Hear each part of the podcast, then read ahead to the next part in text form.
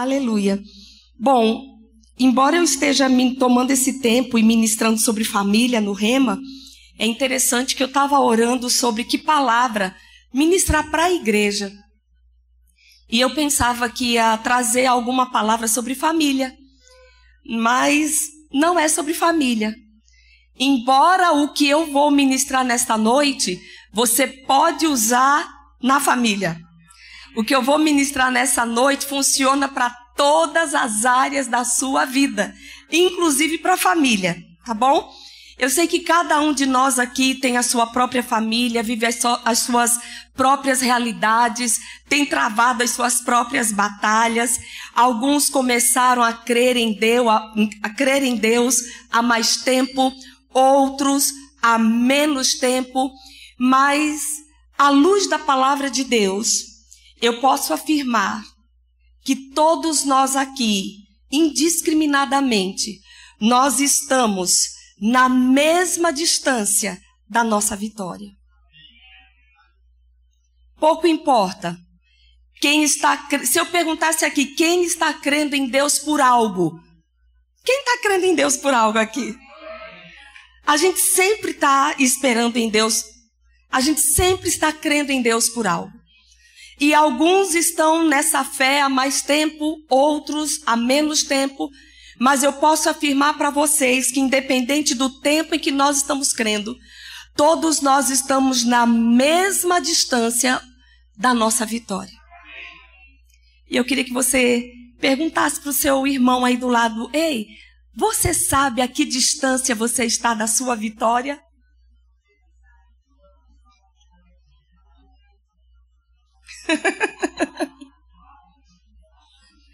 Tá longe? Tá perto?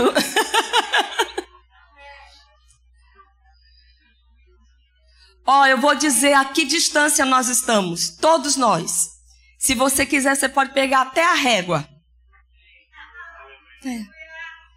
30 centímetros. 30 centímetros. Irmã que eu estou a essa distância da minha vitória, está. É a distância do nosso coração para a nossa boca.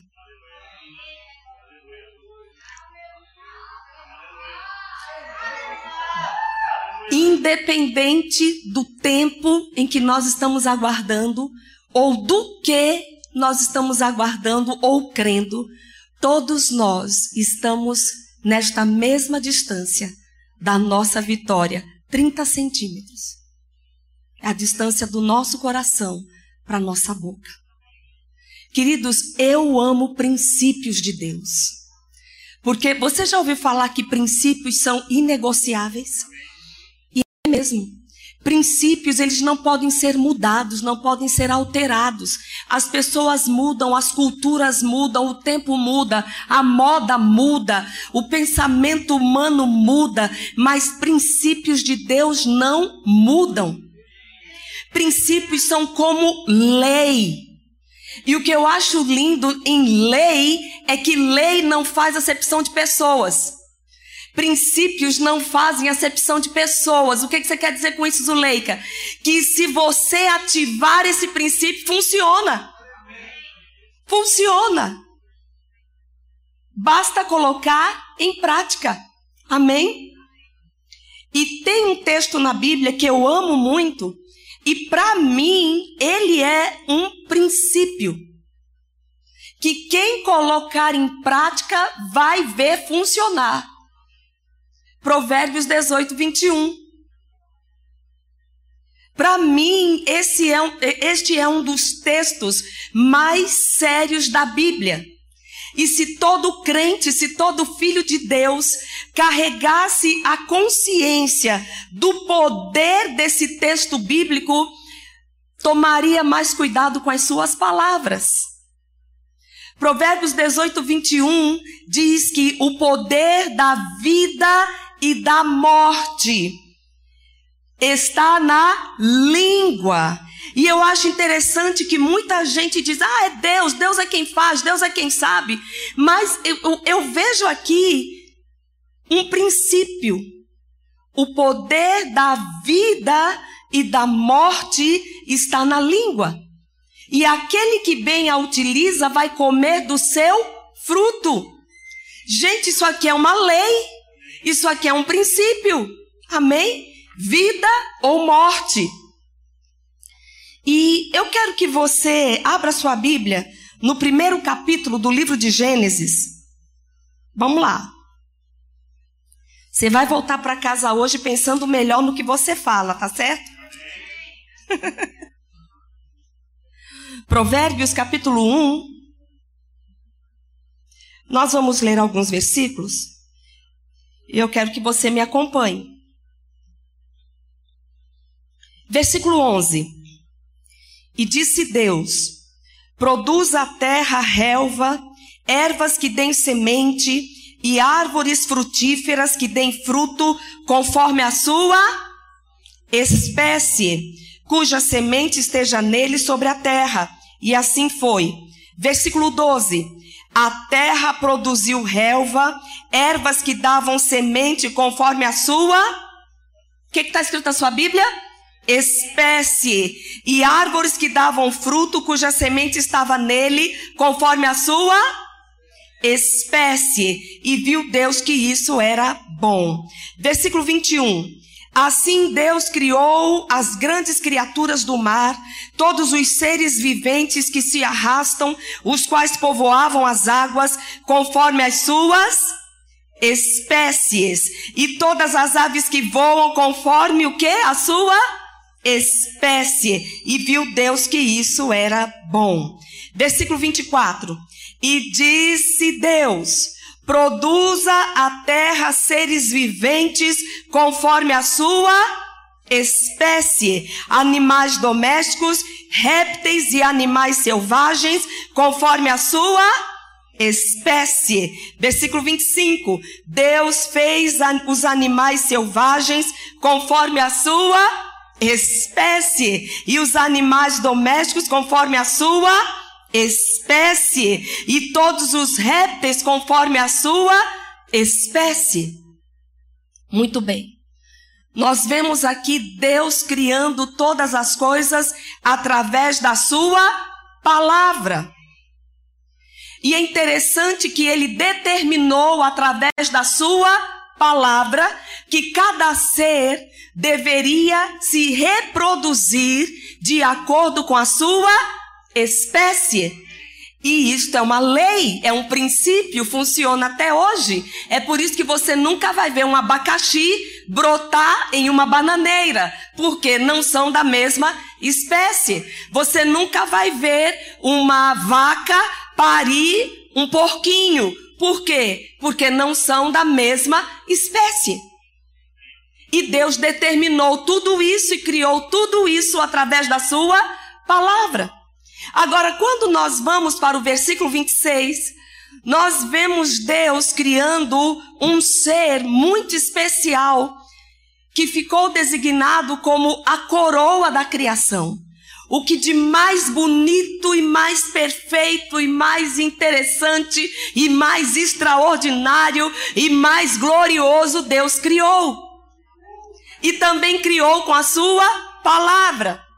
Versículo 26. Então disse Deus, Deus falando novamente: Façamos o homem à nossa imagem, conforme a nossa semelhança.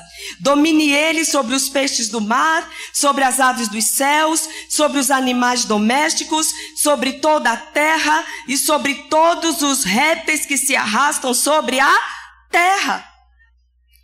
Nos versículos anteriores, Deus determinou que cada ser se, reproduzir, se reproduziria de acordo com a sua própria espécie.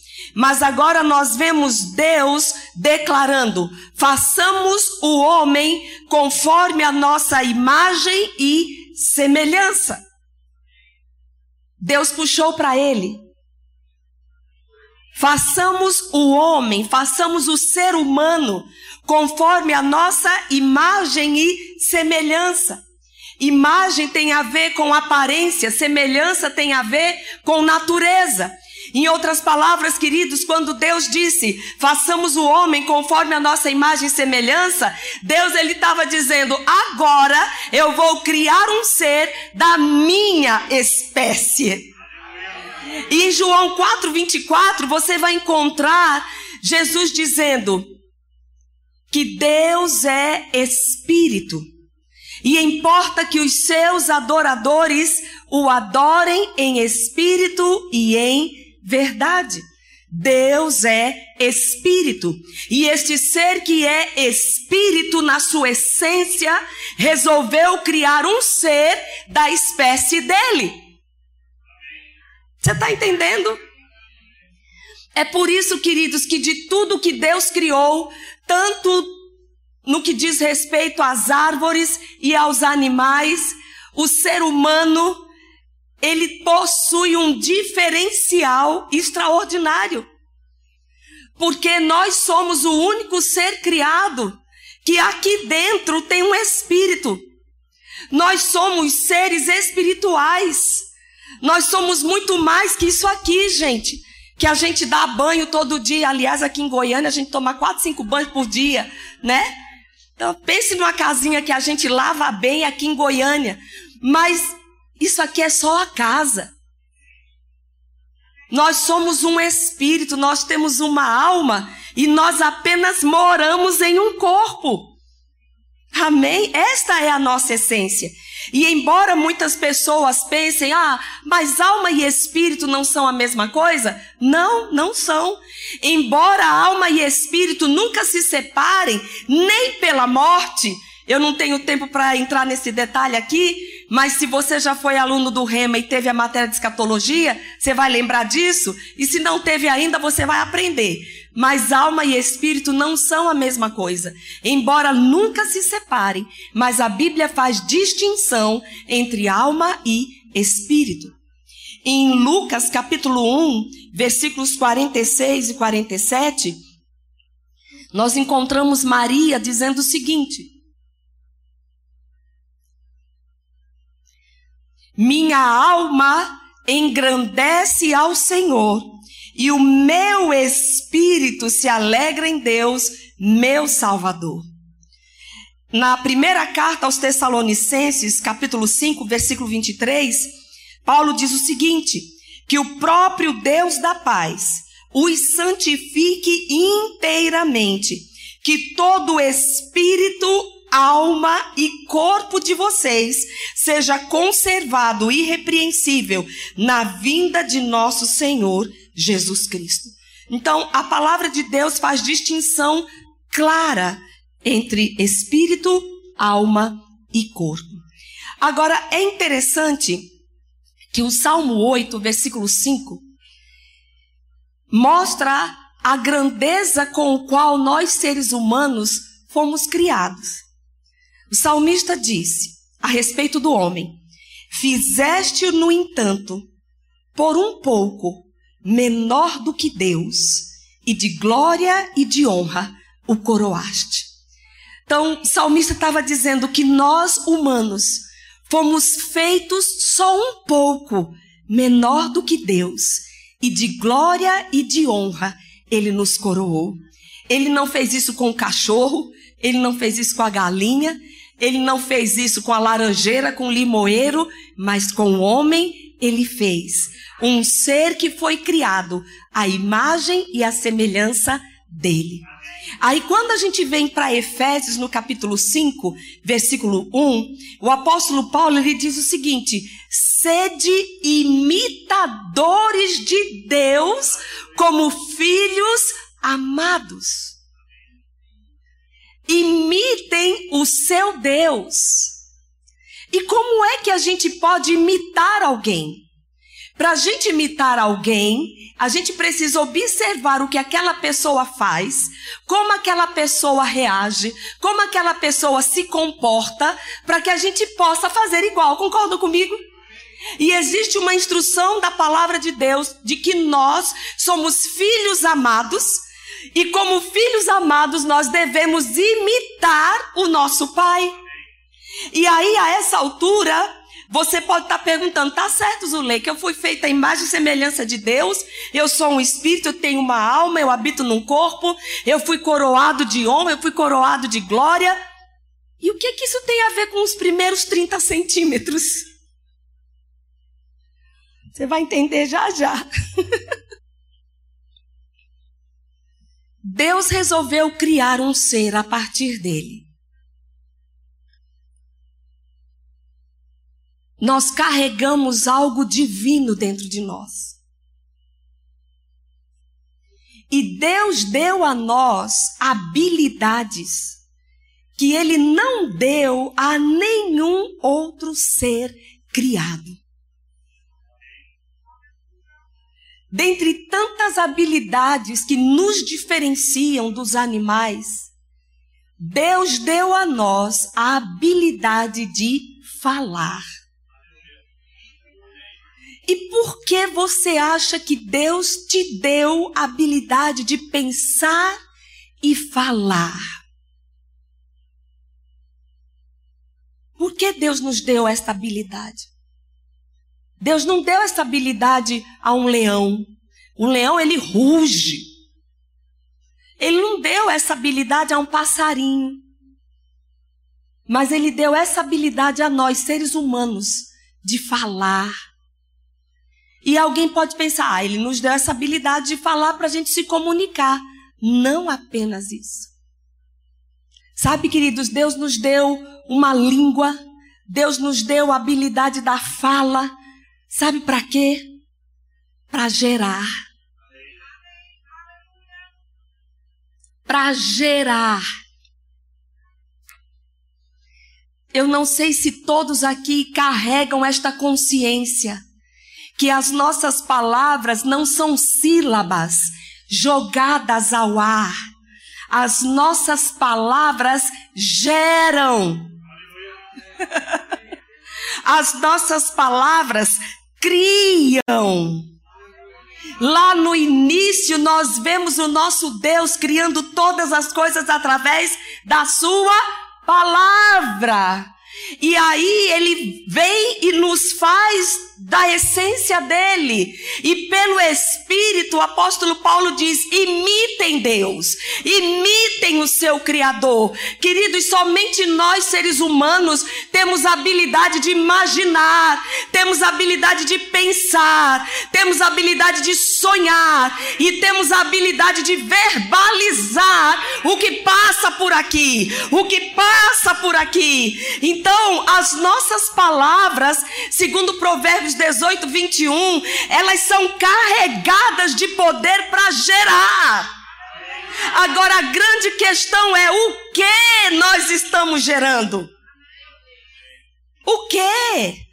Porque quer você tenha consciência disso ou não, é uma lei. Você fala, você gera. Você fala, você cria. Você fala, você ativa. A grande questão é o que você tem falado. Você está ativando vida ou você está ativando morte? Você está gerando bênção ou você está gerando maldição? Ah, eu nem sei disso, mas é uma lei e ela funciona. Quer você saiba, quer você não saiba. A verdade é que ela funciona e a palavra de Deus diz que aquilo que a gente lança, lança como semente e a gente colhe do fruto. A gente colhe do fruto. Amém.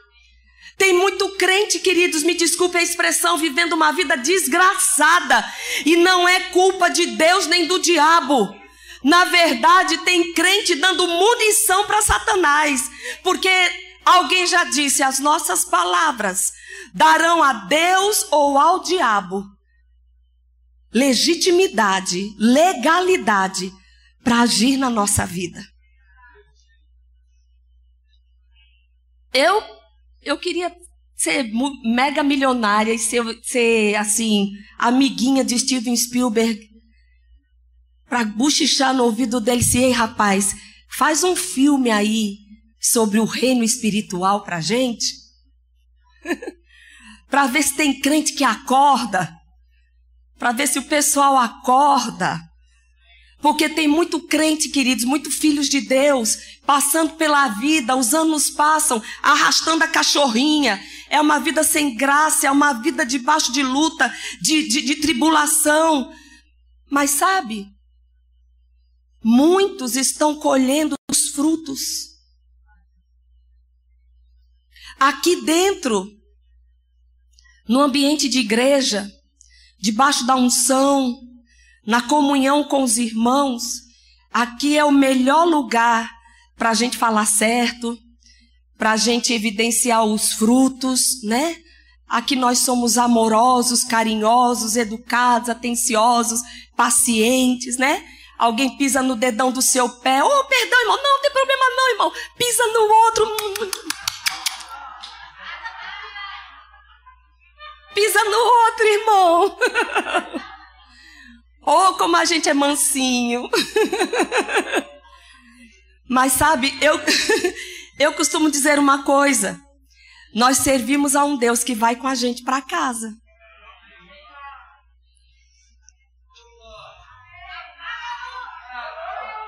E o melhor lugar para a gente evidenciar a nossa essência é dentro de casa. Sabe que a nossa família sabe realmente como nós somos? Talvez muitos irmãos da igreja não saibam, mas a nossa família sabe. As pessoas que estão mais próximas a nós sabem. Sabe, mas nessa noite eu não quero lançar nenhuma condenação sobre vocês. Eu quero trazer esse peso de revelação do poder que você carrega de gerar. Diga, eu carrego dentro de mim poder para gerar. Agora é você quem tem que decidir o que que você quer gerar. Se você planta milho, você não vai colher morangos. Se você planta morte, você não vai colher vida. Vocês estão entendendo? A Bíblia fala de algumas batalhas e é interessante, queridos, que foram batalhas épicas. Mas a palavra de Deus revela para nós que algumas guerras foram vencidas antes da batalha. Antes. Tem uma batalha que a gente conhece desde pequenininho, desde criança. A história de Davi e Golias. Né? Quem aqui? Todo mundo, desde criança, que a gente. Olha, pense em duas coisas que a gente conhece desde criança: é o Salmo 23 e a batalha entre Davi e Golias. Não é? Abra aí a sua Bíblia comigo, em 1 Samuel. 1 Samuel, capítulo 17.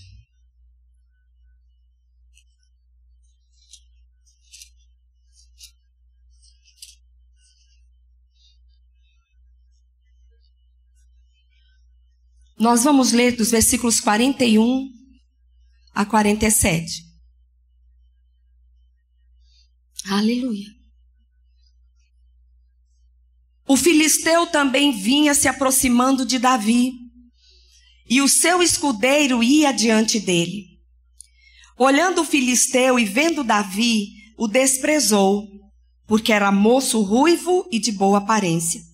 Disse a Davi: Sou eu algum cão para que para tu vires a mim com paus? E o filisteu, pelos seus deuses, amaldiçoou Davi. Disse a Davi: Vem a mim, e darei a tua carne às aves dos, dos céus e às bestas do campo. Aí, gente, a gente vê Davi entrando em cena e falando também. Disse Davi ao filisteu: Tu vens a mim com espada, com lança e com escudo, mas eu venho a ti em nome do Senhor dos exércitos, o Deus dos exércitos de Israel, a quem tens afrontado.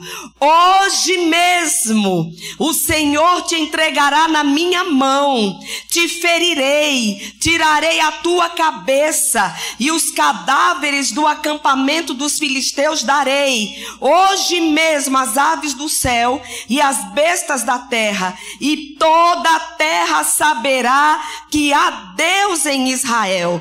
Saberá toda esta comunidade que o Senhor dá a vitória, não com espada ou com lança, pois do Senhor é a guerra e ele vos entregará nas nossas mãos.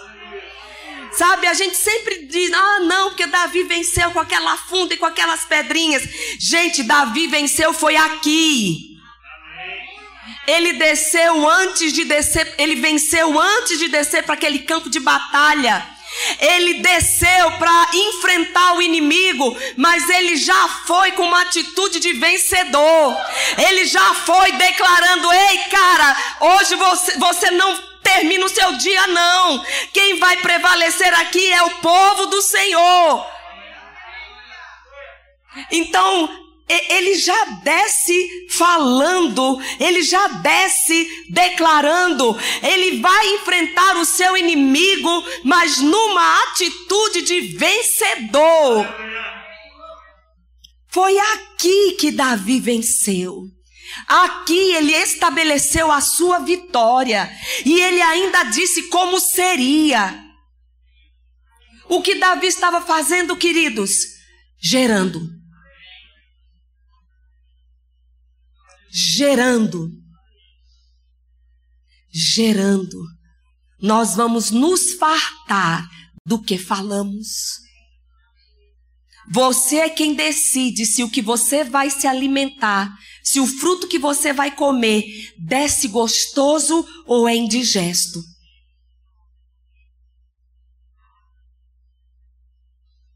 Tem uma outra batalha que eu sou apaixonada por ela.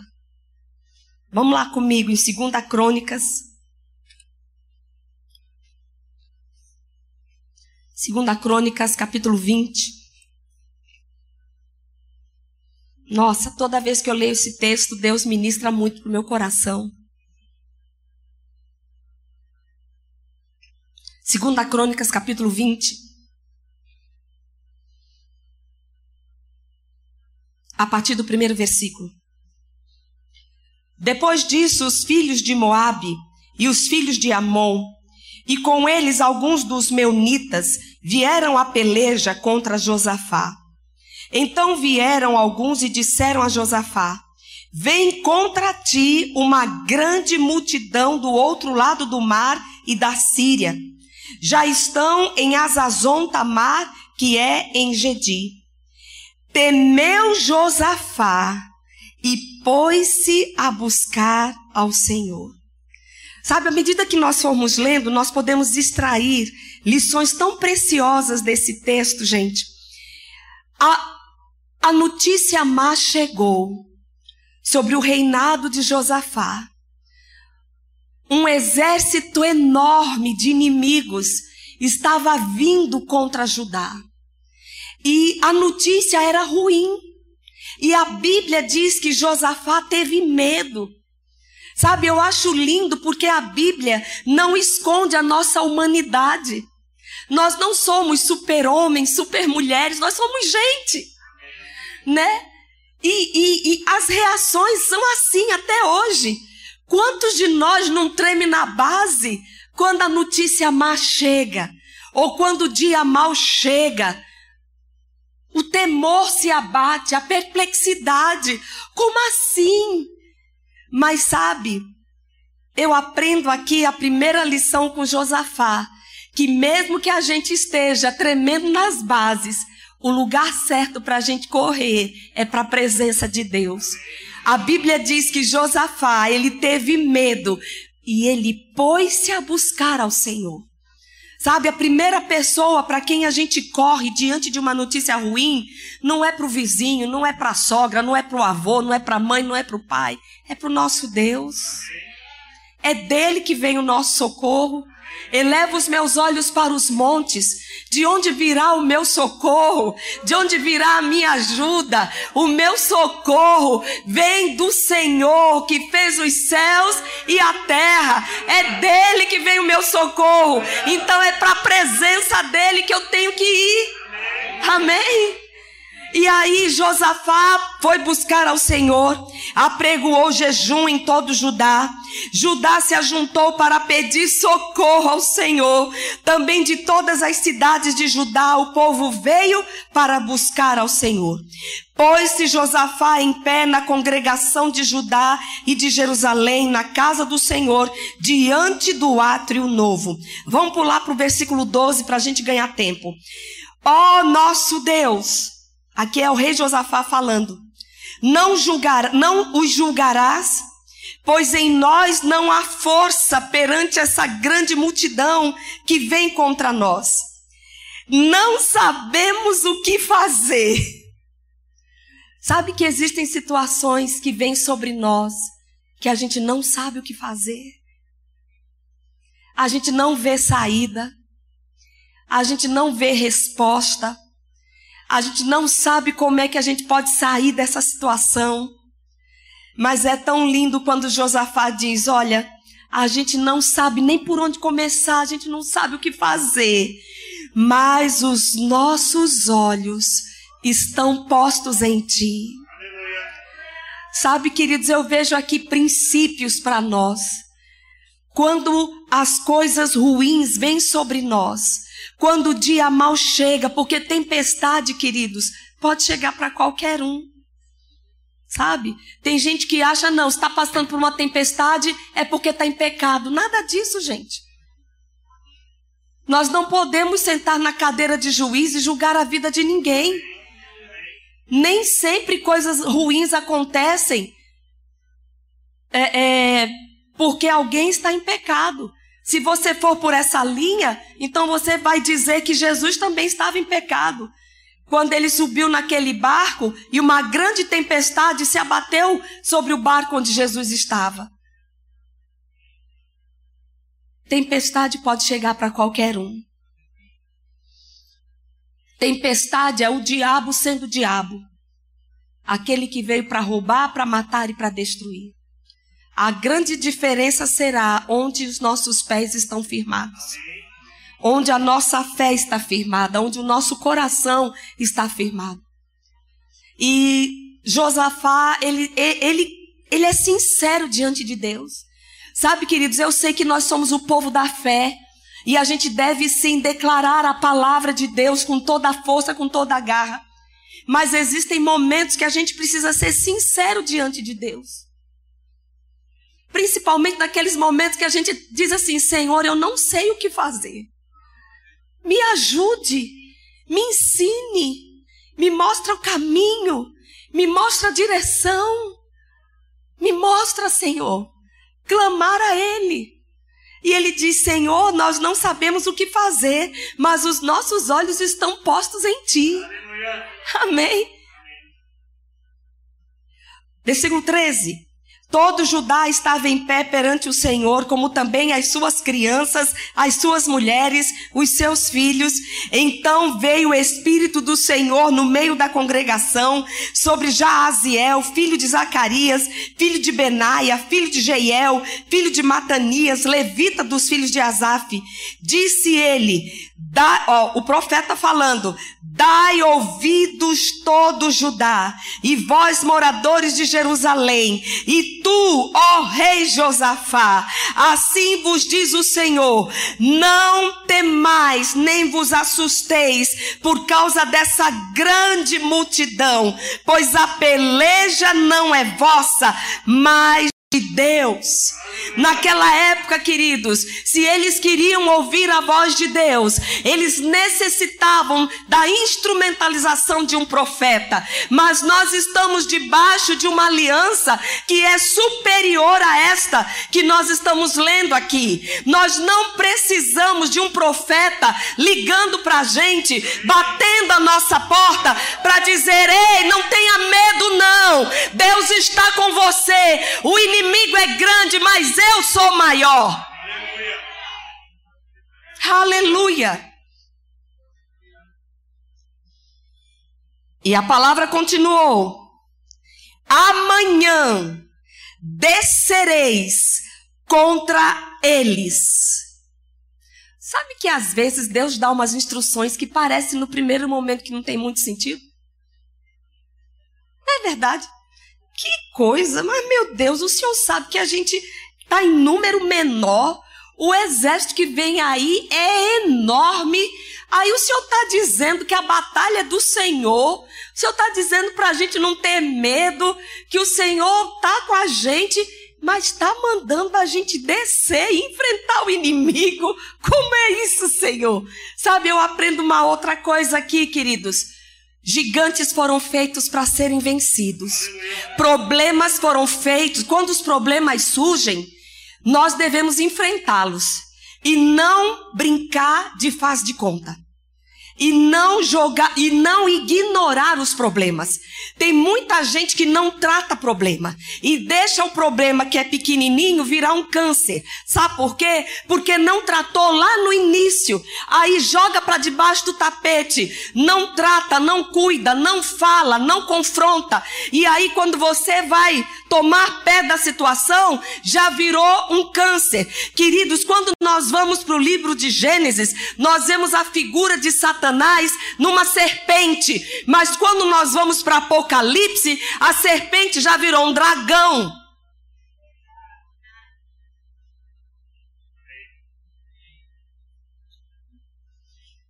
Então Deus não quer que você fuja do problema. Deus não quer que você faça de conta que não tem problema. A fé não ignora os problemas. A fé vence os problemas confronta, fala. E era o que Deus estava fazendo aqui. Pode descer. Vocês não vão ficar acuados aí, tremendo nas bases, não. Pode descer todo mundo. Vamos lá enfrentar o inimigo. Só que a gente enfrenta inimigo, gente, de uma forma diferente. Eu acho interessante como o pastor Bruno, ele mencionou algo aqui quando ele subiu. Ele mencionou algo que está lá em Apocalipse quando João viu a segunda vinda de Jesus e os exércitos do anticristo vão se voltar contra Jesus. Mas a palavra de Deus diz, e, e, a gente vem com ele, né, o exército do Senhor, mas a palavra de Deus diz que com a espada que sai da boca de Jesus, ele vai destruir todo exército inimigo. É interessante que Deus tem um exército, mas esse exército não briga. Deus tem um exército, mas esse exército vai na retaguarda de Jesus. E, a, e é assim com a gente hoje, queridos. Nós vivemos com Jesus, Ele habita em nós através do Espírito Santo. E em todas as coisas que vêm sobre nós, nós nunca estamos sozinhos. Ele sempre está conosco. E ele diz: Bora, vamos lá, vamos lá, vamos enfrentar essa situação. Eu estou com você. Nada de brincar de faz de conta, não. Bora, vamos enfrentar esse inimigo. Mas tem um detalhe: a gente vai enfrentar na maneira dele. Amém? Amanhã descereis contra eles eles subirão pela ladeira de Ziz e os achareis no fim do vale, em frente do deserto de Jeruel. Nessa batalha não tereis de pelejar. Parai, estai em pé e vede a salvação do Senhor para convosco, ó Judá e Jerusalém. Não temais nem vos assusteis. Amanhã saí-lhes ao encontro e o Senhor será convosco. Josafá prostrou-se com o rosto em terra, e todo Judá e os moradores de Jerusalém lançaram-se perante o Senhor e o adoraram. Sabe, nos dias das más notícias, o que que a gente faz? A gente murmura, a gente reclama, a gente xinga, a gente, sei lá, meu Deus, o que que a gente faz? Se desespera. A gente rói as unhas. A gente passa a noite inteira sem dormir. Querido, nos dias da adversidade, a gente adora.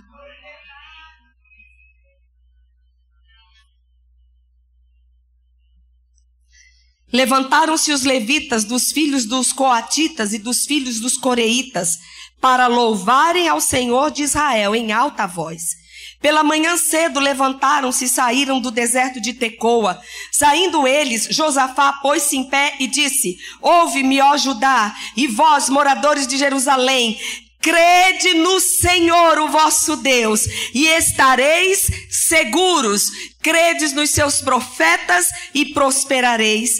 Tendo ele tomado conselho com o povo, ordenou cantores para cantarem ao Senhor e o louvarem por causa do esplendor da sua santidade enquanto saíam na frente do exército, dizendo: Rendei graças ao Senhor, pois o seu amor dura para sempre. Tem outra versão que diz: Rendei graças ao Senhor, porque a sua benignidade dura para sempre. Rendei graças ao Senhor, porque a sua fidelidade dura para sempre. E, gente, quando começaram a cantar, e a dar O Senhor pôs emboscadas contra os homens de Amon, de Moabe, do Monte Seir, que tinham vindo contra Judá e foram desbaratados. Os filhos de Amon e de Moabe se levantaram contra os moradores do Monte Seir para os destruir e exterminar, acabando eles com os moradores de Seir, ajudaram uns aos outros a destruir-se.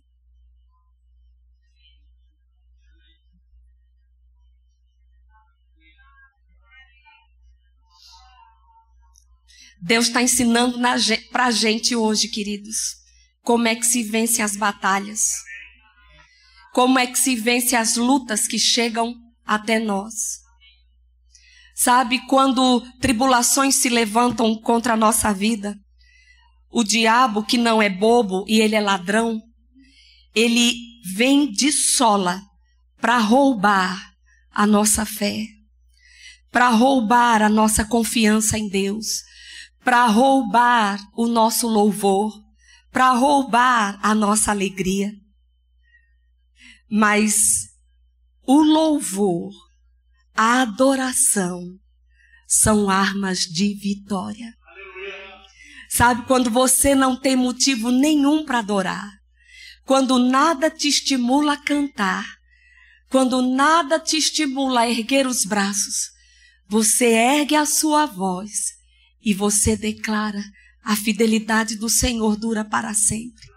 Senhor, eu não sei como resolver essa situação, mas o Senhor é Deus. As portas que precisarem ser abertas, eu não tenho poder para abri-las, mas o Senhor tem. Sabe, queridos, eu quero acreditar que cada um de nós aqui carrega promessas de Deus. Cada um de nós aqui tem esperado em Deus sobre em alguma área da sua vida. E sabe, nesta noite, a palavra que Deus colocou no meu coração é para você enfrentar o seu problema, mas enfrentar com as armas certas. E para você se lembrar que a gente vence falando. Mas falando a palavra certa. Falando vida.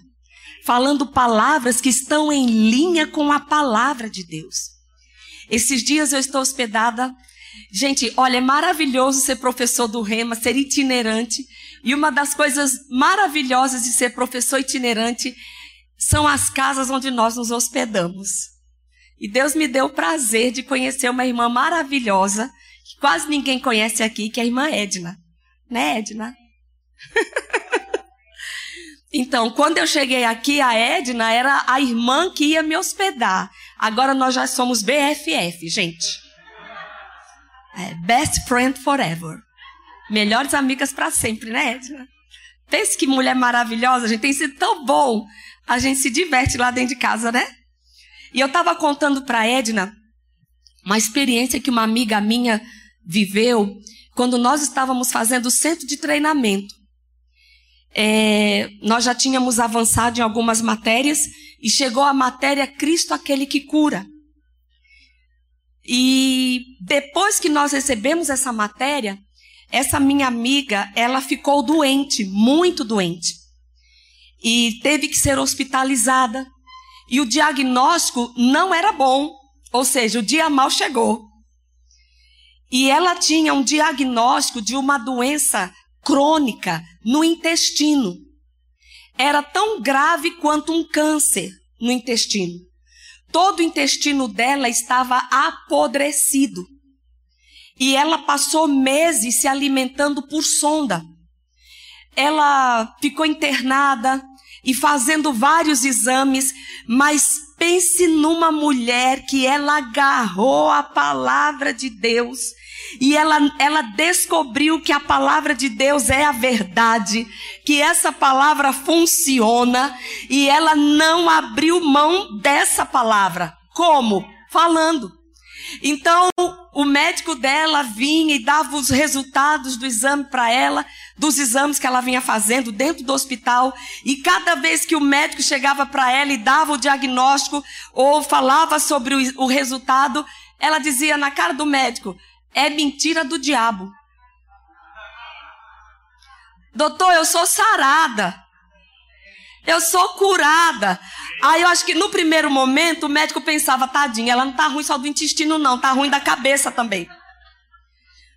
Mas como ela ficou hospitalizada meses, ele foi se acostumando, porque era algo que ela sempre dizia: é mentira do diabo. Eu sou sarada. Ela dizia: "Doutor Hermes, eu não vou morrer não. Eu vou viver e eu vou contar os feitos do Senhor". Sabe o que que ela estava fazendo? O que, que ela estava fazendo? Ela estava gerando, ela estava vencendo aquele espírito de morte que estava querendo tragar a vida dela. Vocês estão entendendo, gente? Só que ela não melhorava. Na época, ela tomou tudo que vocês imaginarem de medicação. Tomou albumina humana. Mas o diabo tinha uma gana para ceifar a vida dela. Que, para vocês terem ideia, na enfermaria onde ela estava hospitalizada, ninguém sabe como, um dia entrou um doido na enfermaria com um pedaço de pau, querendo bater em todo mundo. E foi um corre-corre dentro da enfermaria e, e, ele era brabo, com um pedaço de pau querendo bater em todo mundo. Não conseguiu chegar nela, mas teve uma enfermeira que ficou com tanto medo, levou um susto tão grande que infartou e morreu. Aí ele não ceifou a vida dela, mas ceifou a vida de outra pessoa lá dentro. E a Célia seguia travando a batalha dela, mas sempre gerando vida. Ela não se impressionava com o quadro. Vocês estão entendendo, gente? Ela não ignorava, mas também não se impressionava.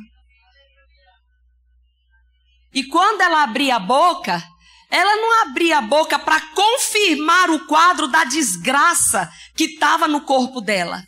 Ela dizia: é mentira do diabo. Eu vou viver. Eu vou contar os feitos do Senhor. Aí teve um dia que ela disse: Doutor, eu estou com fome, eu quero comer. Aí o médico disse para ela: Você já viu uma gangrena? Ela disse: Já. Então, filha, é assim que está o seu intestino. Seu intestino está apodrecido. Não tem uma parte que não esteja inflamada, infeccionada. Eu não posso dar comida para você. Ela disse, doutor, isso é mentira do diabo. Meu intestino é perfeito. Está bom. Ele foi se acostumando com a história. Tá bom, filha, tá bom. É mentira do diabo. É, tá certo. Mais um para falar, né? Mais um para falar. E aí, quando ele saiu do quarto, ela disse: Senhor, eu tô com fome. Me dê comida. E quando ela estava deitadinha lá no leito, ela viu quando um anjo entrou na enfermaria, trazendo um cesto de frutos e sem falar nada, chegou perto dela e tirou, tirava do fruto e dava na boca dela. Tirava do fruto e dava para ela comer. E ela disse que ela ia comendo e ela ia se sentindo assim, sabe, ficar cheia, saciada. E ele, e ele não falava absolutamente nada. E o interessante é que quando ela já estava bem cheia, ele parou se virou e ia embora. Quando ia embora, ela disse: Ei, me dê um. e o anjo voltou e colocou um fruto na mão dela. E ela ficou olhando o fruto. Só que quando ele saiu, o fruto desapareceu. Depois de algumas. Aí ela se sentiu saciada. Depois de algumas horas, ela teve vontade de ir ao banheiro. Porque até então, quando ela ia ao banheiro, ela só sangrava. E aí ela deu um negócio lá na barriga, ela teve vontade de ir ao banheiro. Quando ela foi ao banheiro, ela fez normal. E diz que foi um corre-corre dentro da enfermaria. Chega! Que Célia fez normal, Célia fez normal. Gente, como, como são as coisas, né? Festa porque alguém, me desculpa aqui a expressão, fez cocô. Normal. Né? E ela feliz da vida, tá? Mas sabe que nem sempre o cão solta o osso fácil? Ela teve aquele momento, no dia seguinte, olha a Célia sangrando de novo. Mas sabe, queridos, ela não saiu da posição dela. O quadro melhorou, o quadro piorou de novo e ela dizia: Eu não vou morrer. Eu vou contar os feitos do Senhor. Eu sou sarada. Pelas pisaduras de Jesus, eu fui sarada. Ela não mudou em nenhum momento a confissão dela. E sabe o que ela estava fazendo? Gerando gerando. O tempo passou, os médicos não tinham mais o que fazer por Célia, mandaram ela para casa. Tipo assim, né? Para morrer em casa. E um dia Célia estava lá, foi ao banheiro e de repente começou a sair uma secreção preta. E ela estranhou aquilo, falou para a irmã, a irmã ligou para o médico e o médico disse: preparem a família, porque é o último estágio da doença. Célia vai partir. Aí a irmã dela não aguentou a notícia e começou a chorar. E ela viu. Ela disse: Por que, que você está chorando? Não, não, nada, nada. Não, me diga, por que, que você está chorando? O que foi que o médico disse? Não, não, tá tudo bem. Tá tudo bem, nada. O que foi que o médico falou? Ele disse que é o último estágio da doença.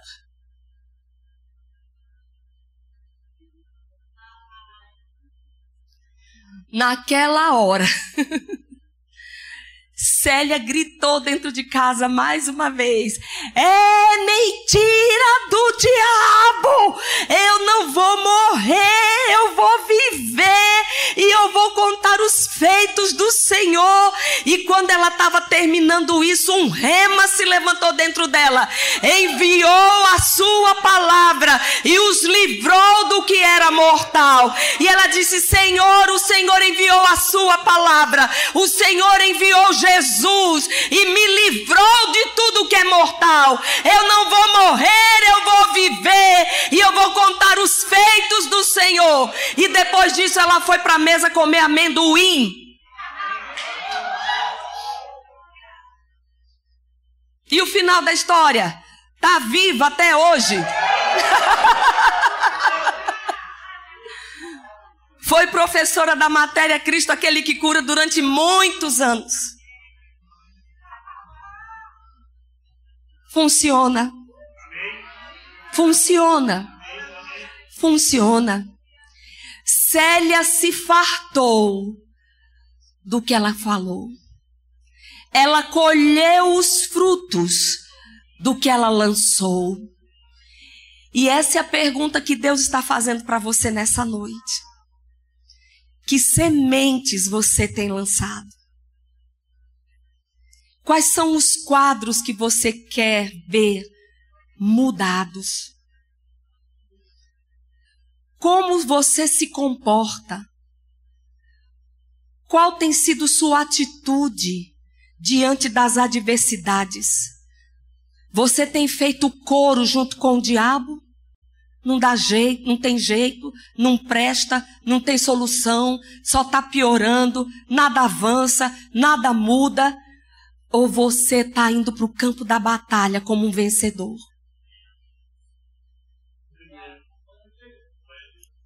Em nenhum momento aquela moça se viu dentro de um caixão. Vocês estão entendendo? Mesmo com um laudo de morte, ela não se via dentro de um caixão ela estava gerando vida. Mas Jesus, ele disse uma coisa: a boca só fala do que o coração está cheio. E é por isso que o apóstolo Paulo ele disse: habite ricamente em vós a palavra de Deus. Nós precisamos estar tão cheios da palavra. Não aqui, gente. Palavra na cabeça é só decoreba. Tem gente que é uma Bíblia ambulante. Sabe versículos de cor de Gênesis Apocalipse. Ah, eu sei de cor não sei quantos mil versículos. Mas quantos você pratica? Eu não estou falando. Quando Paulo diz habite em vós, more em você a palavra de Deus. Nós precisamos ser ricos da palavra. Mas não é uma palavra que alimenta os tiquiteco. Ah, eu sei muito a Bíblia, eu sei muito isso. Não, é uma palavra que está enxertada no nosso coração. É uma palavra que está tá misturada à nossa vida que mesmo quando as circunstâncias nos apertam, é como a esponjinha de lavar prato. Você apertou, sai espuma. O diabo aperta, sai palavra. A dor aperta, sai palavra. A tribulação aperta, sai palavra. Por quê? Porque é da palavra que você está cheio. Amém. Eu poderia ficar aqui a noite inteira, gente, contando para vocês milagres que eu vivi e tenho vivido até hoje na minha família.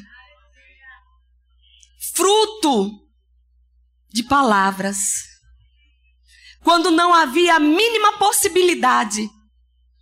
Sabe, quando Deus te faz promessas, você precisa acreditar nelas. Você precisa confiar de todo o seu coração nela. Quantos minutos eu tenho, pastor? Ou já acabou meu tempo?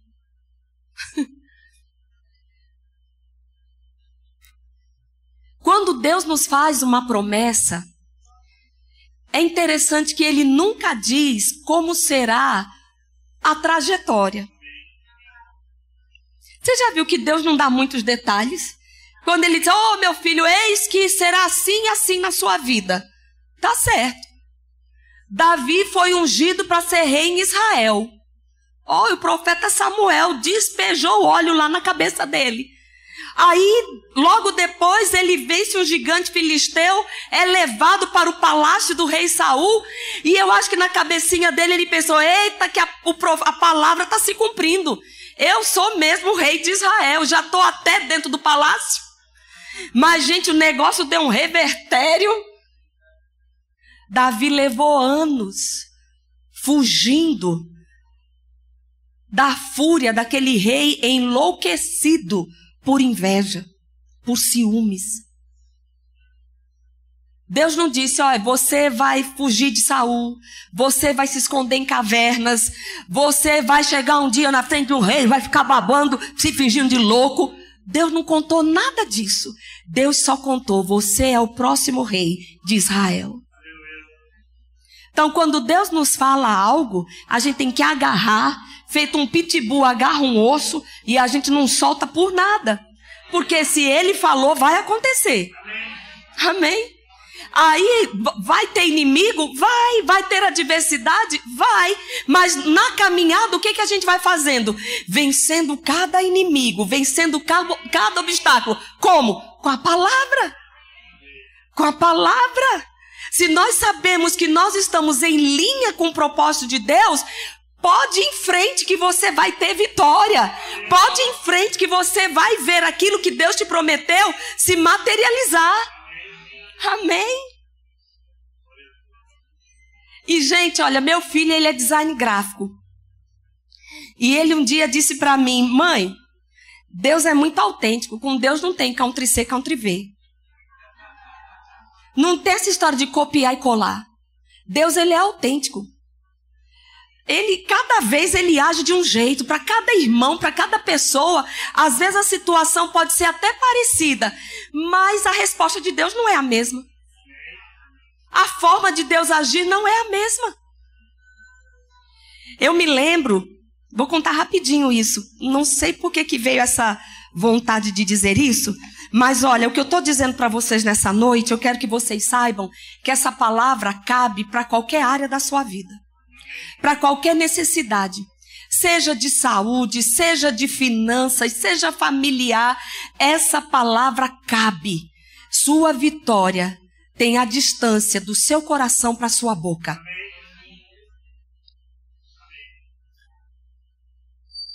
Nós lá em casa, nós sempre tivemos carro usado. Nunca tivemos um carro novo.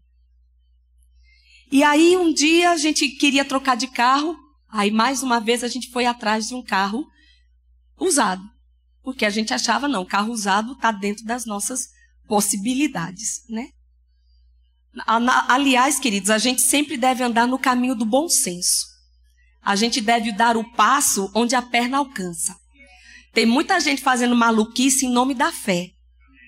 Comendo ovo e querendo arrotar caviar.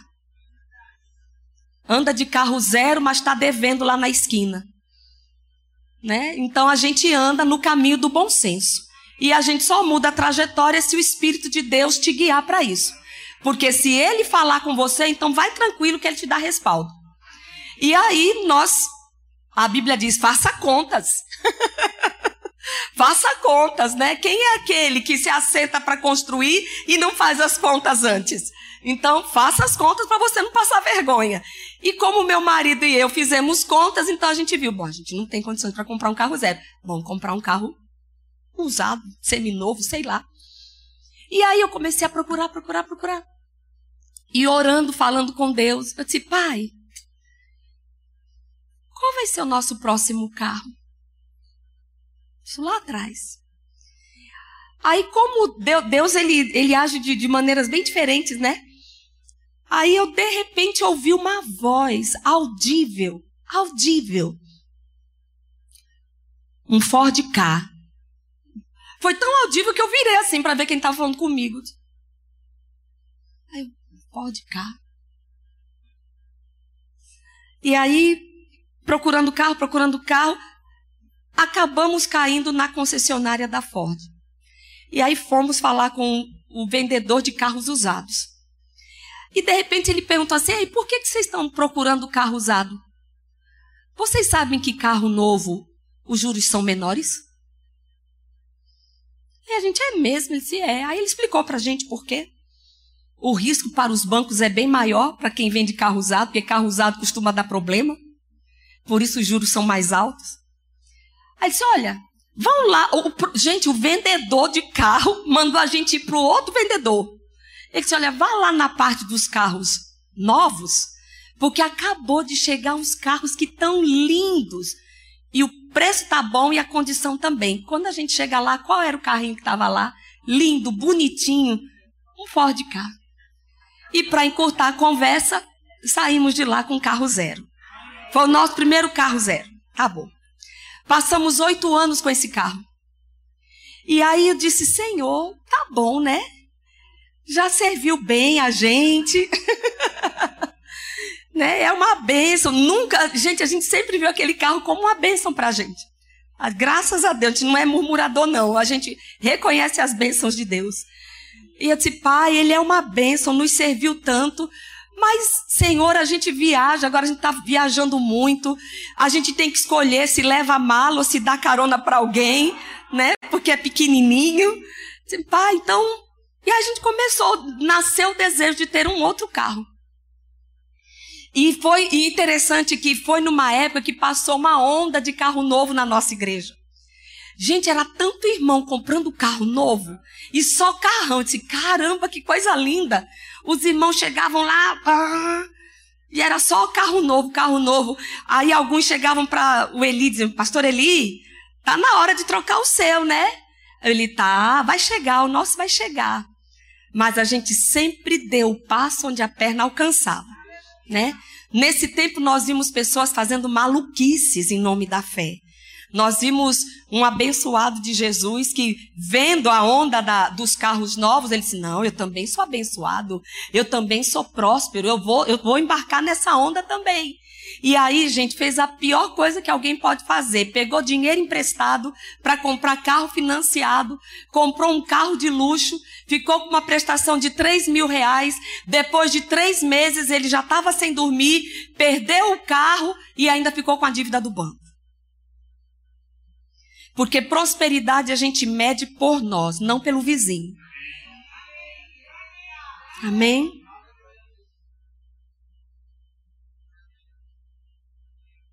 A gente olha para a nossa vida e olha a nossa trajetória. E aí a gente diz: Uau, Deus, Deus me tem feito prosperar. Mas o referencial é de onde nós viemos, de onde Deus nos tirou. Não é o que Deus tem feito na casa do nosso vizinho. Gente, eu nem sei por que eu estou falando isso, não, não fazia parte do script, não.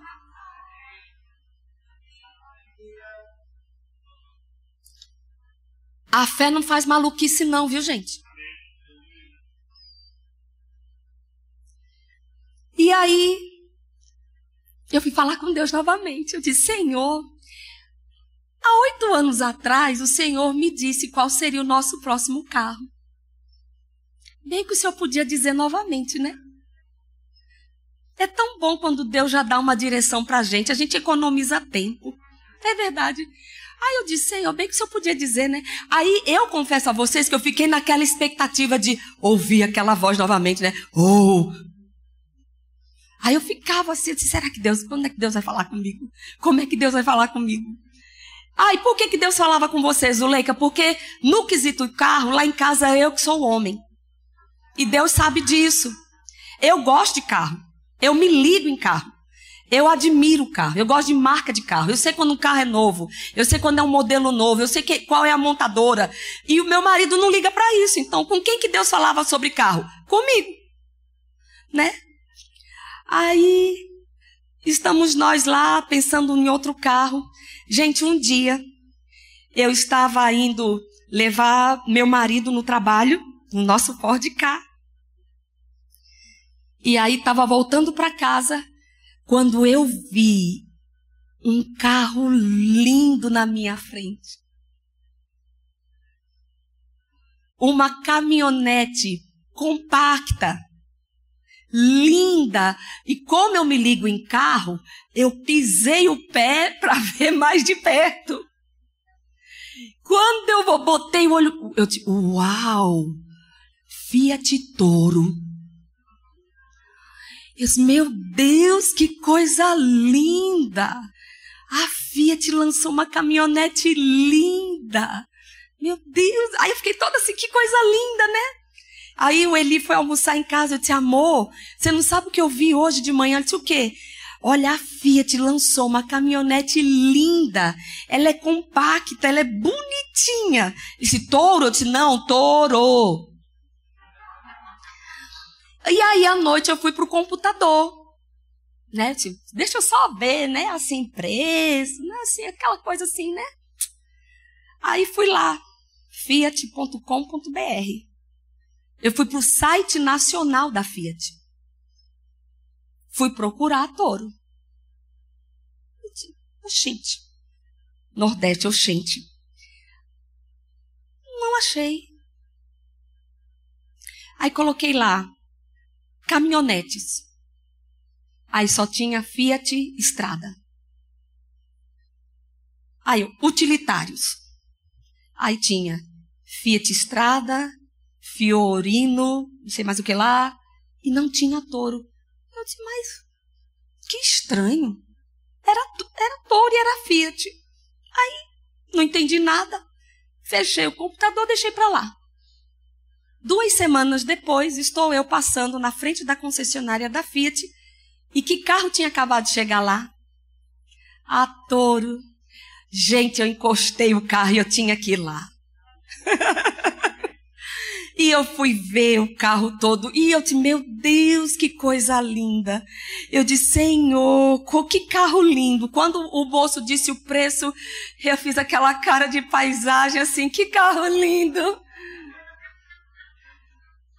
Aí eu pensando, né, menos Zuleika, menos minha filha, aterriza, aterriza Zuleika. Aí, de novo, eu fui para o computador para olhar o quê? A touro. Abri novamente o site nacional da Fiat. E uma coisa que eu achei interessante é que quando o vendedor veio me atender, aí eu disse para ele todo empolgado, disse, moço, eu vi essa caminhonete há duas semanas atrás. Eu me apaixonei por ela. Aí ele disse: Não, a senhora deve ter se enganado. Eu disse: Não, foi, eu vi. Não, a senhora se enganou, porque não tem esse carro ainda rodando. A Fiat está mandando agora para as concessionárias para a gente poder mostrar para os clientes. Não tem ninguém ainda rodando com esse carro. Eu disse, não, mas eu vi, eu, eu fui atrás dela. Não, senhora, a senhora deve ter visto um outro carro e pensou que era esse. Aí eu não quis continuar a conversa. Eu disse, tá, tá bom. Mas aí eu fui para casa e abri de novo o computador para ver. Gente, quando eu abri o site da Fiat, qual era o primeiro carro que estava lá? A Toro. Aí eu me assustei. Eu disse: Senhor da glória. É isso mesmo, Senhor. O Senhor me mostrou um carro. Ele já existia, mas ninguém tinha visto ainda. E o Senhor abriu os meus olhos para eu ver um diante dos meus olhos. Senhor materializou um carro na minha frente. E eu vi o carro como eu estou vendo vocês. Eu disse, Pai do céu, Senhor, o que, que o Senhor está querendo dizer com isso? Seu próximo carro será uma touro. Eu disse, Senhor, que upgrade! Saí de um Ford K para uma Toro. Só que, gente, aí quando você ouve um negócio desse, é grande demais. A sua cabeça inevitavelmente vai fazer conta. Você vai olhar o seu orçamento, a conta não fecha. Mas sabe, gente, nós não tínhamos dinheiro para adquirir aquele carro. A única coisa que nós tínhamos era uma palavra de Deus. E com essa promessa nós geramos durante dois anos, rendendo graças pela touro. A touro passava e a gente, obrigada, Senhor. A gente viu uma touro estacionada, obrigada, Senhor. Aí contei para as minhas amigas no Rema o, a experiência que eu tinha vivido. E aí, quando as meninas passavam por Aracaju vendo uma touro, olha o carro da Zuleika! Olha o carro da Zuleika! Sabe, gente, eu conto as minhas necessidades e os meus sonhos para quem não pode realizá-los.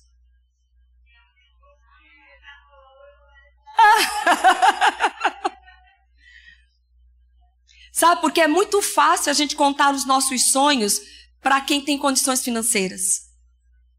É muito fácil a gente contar os nossos anseios para quem tem um bom poder aquisitivo. Mas eu chamo isso de manipulação de unção. E Deus me livre de uma hora como essa de contar um sonho meu para alguém que eu sei que tem condições de realizá-lo. Eu conto para quem não pode. Eu conto para aqueles que a única coisa que pode fazer é crer junto comigo. E era isso que as meninas faziam. Por onde elas passavam e viam um ator estacionado. Olha o carro da Zuleika!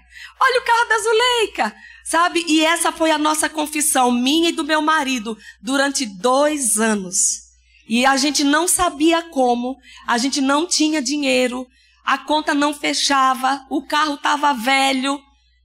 E eu não vou gastar tempo para contar detalhes, mas eu só posso falar para vocês que depois de dois. E eu pensava assim, aí comecei a ver carro seminovo, touro seminova, comecei a ver touro flex que usava gasolina e, e álcool né? Nem pensava numa diesel, gente. Era alto demais o negócio. Mas como Deus, Ele faz infinitamente mais, além do que nós podemos pedir ou pensar. eu, meu marido e eu, nós entramos num vácuo de Jeová. De repente, a Fiat fez um, uma feira em Aracaju e ela estava vendendo aquele carro para pessoa física pelo mesmo preço que eles vendem para pessoas jurídicas. Com condições maravilhosas, com juros baixíssimos. E quando a gente entrou na feira e foi falar com a vendedora, ela disse: Que carro vocês querem ver? Eu, a Toro. Qual modelo? Eu disse: Pode ser a Flex. Ela disse: Não. Gente, a vendedora Deus continua usando as mulinhas de Balaão, viu? Não. Vocês não vão levar a flex, não. Vocês vão levar a melhor. Resumo da ópera. A gente comprou uma touro como se compra um pirulito. A diesel, automática. Se eu contar os detalhes, aí é que vocês vão dizer só podia ser Deus. e nós saímos de lá dizendo: esse carro nunca será um peso para nós. Nunca. Será fácil pagá-lo. E sabe, gente, é, é, Deus ele é tão lindo, Deus é tão maravilhoso. Eu sempre tive assim, é, eu e meu marido nós somos muito parceiros e, e, a gente tem muita consciência do que é estar casado. Quando a gente casa, não tem essa história de meu e seu, tudo é nosso. Então, o nosso dinheiro se mistura, né? E como professora do Rema, eh, todo mundo sabe que professor, quando termina a matéria, leva uma oferta para casa. Né? Então, nós declaramos juntos que aquele carro nunca seria um peso para a gente. E eu disse: eu vou ajudar meu marido a pagar esse carro. Só que, gente, o nosso carro chegou no mês de janeiro. Janeiro não tem ninguém dando aula. Né? E quando chegou, Aí um irmão se aproximou de nós e disse: Pastor Eli, me desculpa a indiscrição, mas qual é o, o valor da prestação do seu carro? Aí o Eli disse. E esse irmão disse: Olha, eu aprendi que dá a unção que a gente honra é dessa unção que a gente recebe. Eu quero ter o privilégio de pagar a sua primeira parcela.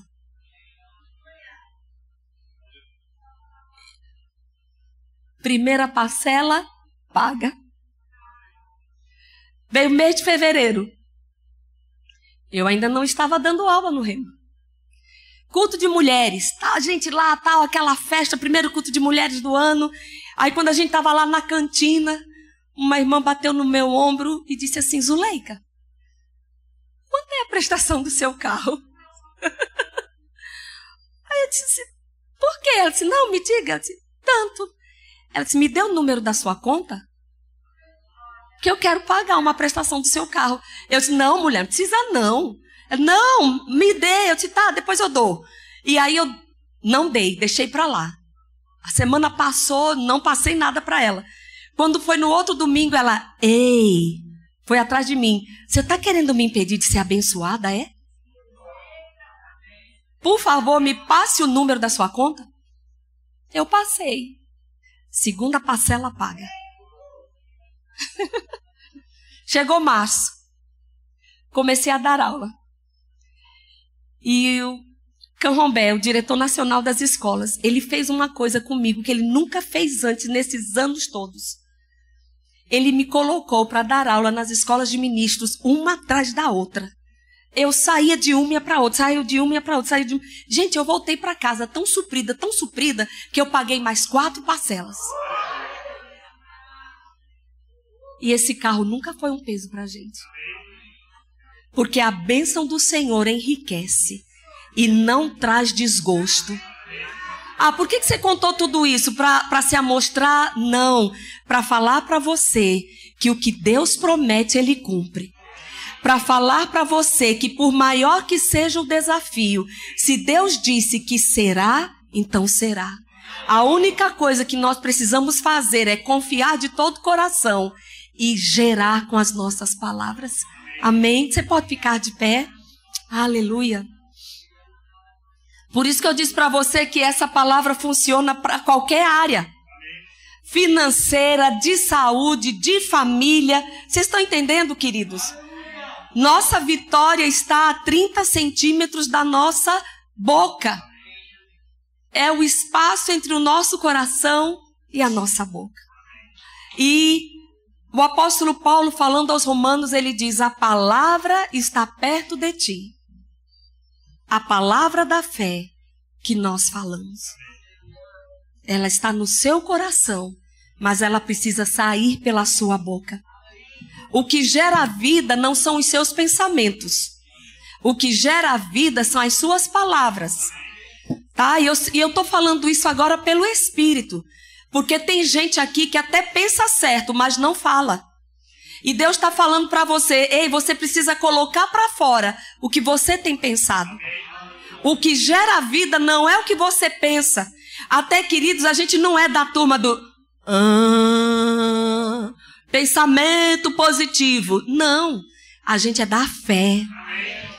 Então você precisa verbalizar o que você conhece da palavra. Você precisa colocar para fora. E sabe, deixa eu te dizer uma coisa: o Espírito Santo, com todos os anjos, com todo o céu, estão prontinhos esperando para agir sobre as suas palavras. Amém? Pai, em nome de Jesus, nós queremos te agradecer. Tu és tão maravilhoso como o Senhor cuida de nós. A tua palavra é luz para o nosso caminho, ela é lâmpada para os nossos pés. O Senhor é aquele que nos guia, o Senhor é aquele que nos orienta, o Senhor é aquele que nos instrui. E nesta noite eu sei porque sei que o Senhor mostrou o caminho da vitória.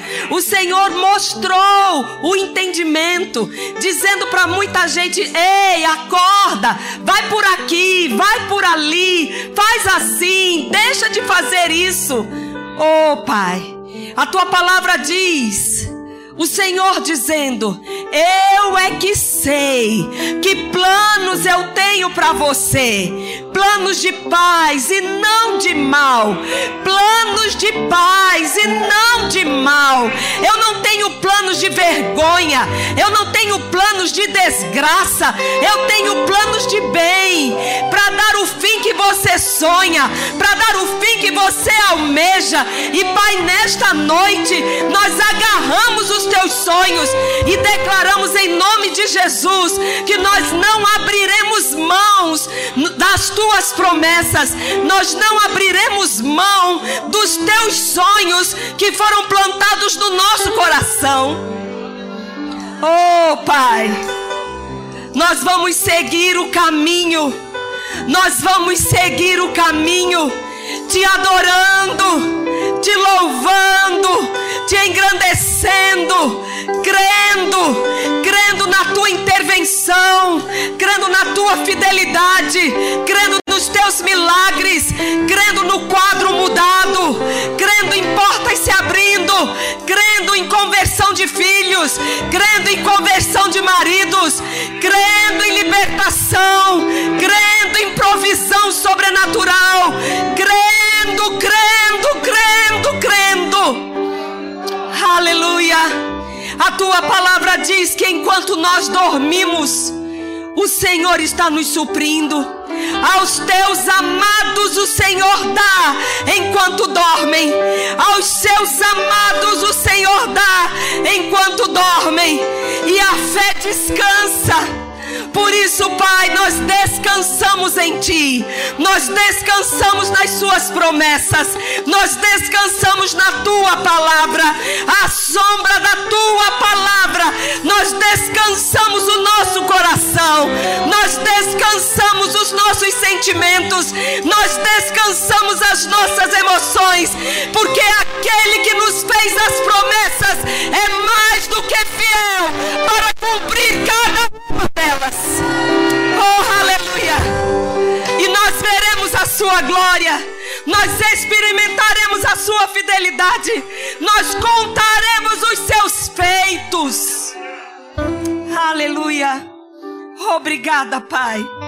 Tua palavra ela é mais doce que o mel, mas ao mesmo tempo ela é carregada de poder.